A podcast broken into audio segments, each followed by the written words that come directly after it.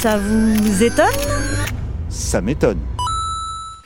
Salut tout le monde. Alors je vous demande pas comment ça va, je sais que vous avez la pêche grâce aux manifs contre la réforme des retraites. Ça en jette le million, on a pété le million dans la rue. Alors bien sûr, vous vous demandez s'il est bien pertinent d'attendre le 31 janvier pour mettre la grosse pression au gouvernement.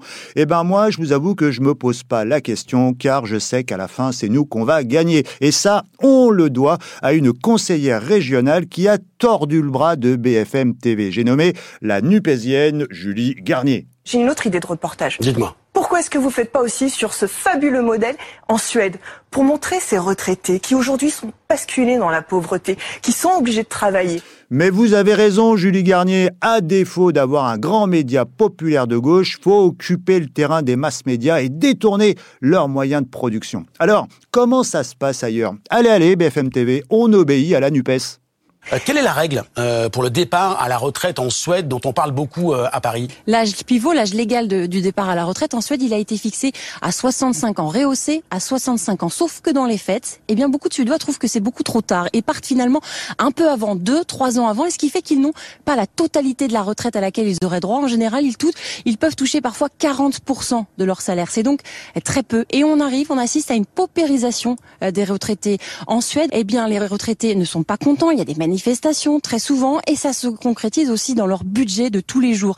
Euh, avec euh, Sonia Reynaud, euh, la JRI qui m'accompagne, nous étions hier à Malmö, une autre ville suédoise. On a rencontré euh, deux retraités, l'une qui avait été journaliste, l'autre professeur des écoles, 77 ans, 80 ans. Et bien la première nous a montré qu'elle avait baissé le chauffage partout dans sa maison de 1 degré pour pouvoir payer les factures et l'autre nous expliquait que désormais elle ne mange plus de la viande qu'une fois par semaine pour essayer de joindre les deux bouts. Et dans les rues de Stockholm, eh bien on voit un peu plus de monde, de files d'attente devant les magasins solidaires avec beaucoup euh, de euh, retraités. Voilà un peu l'état d'esprit euh, de cette réforme 20 ans après son application. Faut rappeler qu'en Suède, le taux de pauvreté des anciens, des seniors, a doublé, a doublé en 9 ans. Voilà. Et donc c'est là-dessus qu'il faudrait montrer aux gens, regardez ce qui nous pend en nez, regardez vers quoi il nous amène. Il nous amène vers encore plus de pauvreté. À la fin, c'est nous qu'on va gagner, je vous dis. Même BFM TV donne des arguments en rafale contre la réforme des retraites. Dans un autre sujet, le micro est offert à Karl Gustaf Scherman, l'homme qui a porté l'âge légal à 65 ans en Suède. Aujourd'hui, avec le recul, 20 ans après, eh il nous explique sans détour avec Sonia Reynaud, avec qui on l'a rencontré, eh bien que c'est un échec. Et il a même un message pour Emmanuel Macron, écoutez-le. Beaucoup de gens qui pourraient travailler jusqu'à 65 ans ne le font pas parce qu'ils pensent que c'est suffisant. Nous avons une nouvelle formule pour calculer les pensions. Il faut que les gens travaillent plus longtemps, mais on ne leur explique pas. Et nous n'aidons pas ceux qui en ont besoin. Ce que je dirais à Emmanuel Macron, c'est que vous devez réformer, mais avec une réforme à la française. Ne recopiez pas le modèle suédois. Hop, hop, hop, on se calme, Karl. Un mea culpa, ça suffisait, mais c'est plus fort que lui, le mec. Faut travailler plus, on a mal compris. D'ailleurs, euh, la fameuse réforme à la française, on va y revenir. Mais, encore une fois, Merci BFM TV. J'en arrive à m'étonner moi-même. Leur reportage, c'est du pain béni. Enfin non, tout le monde ne croit pas en Dieu. Leur reportage, c'est du bon boulot pour qu'à la fin, c'est nous qu'on gagne.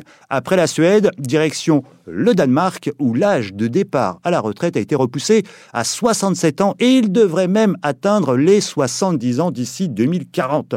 Direction donc le Danemark, champion en matière de travail des seniors. Et on commence avec Yvonne. Elle aura 70 ans dans un mois et ne compte pas raccrocher sa blouse. Yvonne, aide-soignante danoise, se prépare pour une nouvelle nuit de garde. Il me faut mes sandales, ma blouse, mon badge. Ça fait 30 ans que je fais ce sac.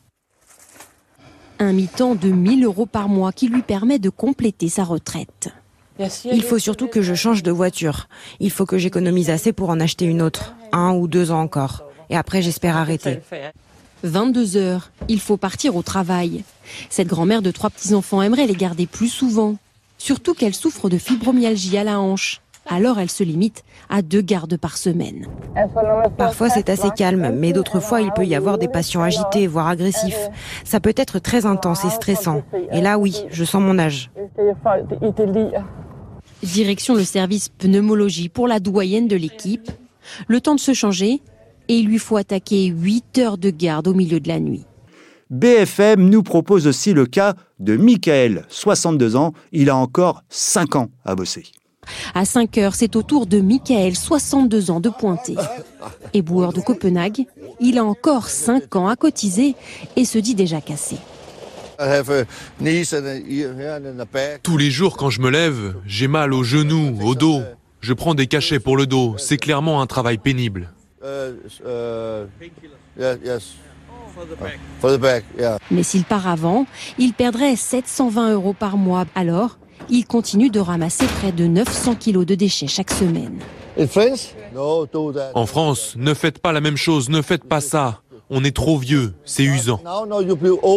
Sur les 150 éboueurs de son entreprise, 5 seulement ont réussi à obtenir un certificat médical pour une retraite anticipée. Pas Michael. Encore merci BFM TV, merci vraiment parce que la cellule vrai du faux de France Info, elle en est encore à vérifier si les opposants à la réforme des retraites ne diffusent pas des fake news. Pour critiquer le projet de réforme des retraites, Alexis Corbière est revenu sur une précédente réforme de 2010 qui a généré, selon lui, beaucoup de précarité. Le passage de l'âge de la retraite de 60 à 62 ans a eu pour conséquence aujourd'hui qu'il y a de plus en plus de gens qui sont au RSA parce qu'ils n'arrivent pas à avoir la totalité de leur trimestre, bon sang. Selon le député LFI, le nombre de bénéficiaires du RSA chez les seniors aurait donc augmenté à cause du report de l'âge légal de départ à la retraite. Est-ce que c'est vrai? Le ministère du Travail s'est intéressé aux conséquences de cette réforme de 2010 dans un rapport de l'adresse il est intitulé Invalidité et minima sociaux, quels effets du passage de la retraite de 60 à 62 ans, et il montre qu'après cette réforme, le nombre d'allocataires du RSA de plus de 58 ans a augmenté. Ils étaient près de 80 000 en 2010, près de 140 000 5 ans plus tard, soit quasiment 60 000 allocataires du RSA en plus. Les auteurs précisent que la réforme des retraites est un facteur mais pas le seul, car la mauvaise conjoncture économique a aussi contribué à cette augmentation, mais les auteurs donnent donc raison à Alexis Corbière. Donc, on fait simple, réforme des retraites égale plus de précarité, c'est net. Alors attention, les opposants ne font pas que s'opposer. Ils sont d'accord pour réformer, mais autrement à la française. Les syndicats proposent une augmentation des salaires, la baisse du temps de travail, des créations d'emplois et de revenir sur les exonérations de cotisations sociales consenties aux entreprises. Et à côté des syndicats, d'autres voix demandent des efforts aux plus riches plutôt qu'à des millions de Français. Mardi 17 janvier, la NUPES a organisé un meeting au gymnase Japy. Et la NUPES a demandé de taxer les plus riches de seulement 2%, au lieu de rajouter deux ans à des millions de Français. L'émission C'est à vous sur France 5 a posé la question à Aurore Berger, la patronne des députés Renaissance. Encore une fois, il faut être lucide, cette réforme demande en effet des efforts à des millions de Français, puisqu'on leur dit on a besoin en effet que vous puissiez travailler plus. On ne demande pas des efforts aux plus riches, on a entendu à ce meeting de la gauche unie, la nouvelle secrétaire euh, nationale d'Europe Écologie Les Verts déclarer on veut une France sans milliardaires. Pourquoi ne pas mettre euh, à contribution les plus riches?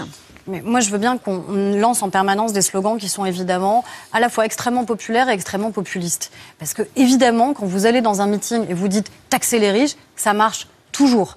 Sauf qu'en fait, ça ne fonctionne pas ensuite sur comment vous le mettez en œuvre. C'est ça qui se passe. Est-ce que les mesures, elles sont efficaces ou est-ce qu'on est là pour se faire plaisir quand on est des responsables politiques? Évidemment que dans un meeting contre la réforme des retraites, si vous dites taxer les super riches, taxer les milliardaires, étonnamment, on se fait applaudir.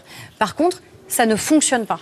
Mais euh, Madame Berger, il faut réviser votre histoire. Aux États-Unis, en pleine crise économique, le président Roosevelt a passé le taux d'imposition des hauts revenus de 25 à 91% Franchement, la Nupes, ça demande pas grand-chose, 2 Et puis, et puis, Madame Berger, dites au président Macron que c'est le moment. Pour preuve, cette tribune de 200 riches qui demande à payer plus d'impôts. Un pavé qui vient d'être lancé dans la mare de Davos. Dans une lettre commune, 200 millionnaires et milliardaires demandent à être plus taxés. Vous, nos représentants dans le monde, devez nous taxer, nous les ultra-riches, et vous devez commencer maintenant. Taxez les ultra-riches et faites-le maintenant. C'est une économie simple et de bon sens.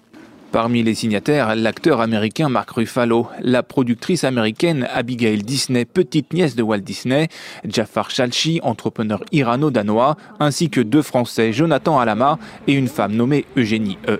Selon l'ONG Oxfam, en France, 120 000 personnes possèdent un patrimoine de plus de 5 millions de dollars. Selon elle, taxer la fortune des milliardaires français d'à peine 2% permettrait de financer le déficit des retraites. Faux, répond Bercy, qui rappelle que le système de retraite est financé via des cotisations prélevées sur ceux qui travaillent, et non en taxant le capital. Le vent tourne, les riches ont les miches. Il n'y a que Bercy qui verrouille le capital. Et à la fin, c'est nous qu'on va gagner, je vous dis. Mais ce sera pas sans travail. Faut quand même rester mobilisé et aller à la manif le 31 janvier. Ça m'étonne. Ça vous a étonné?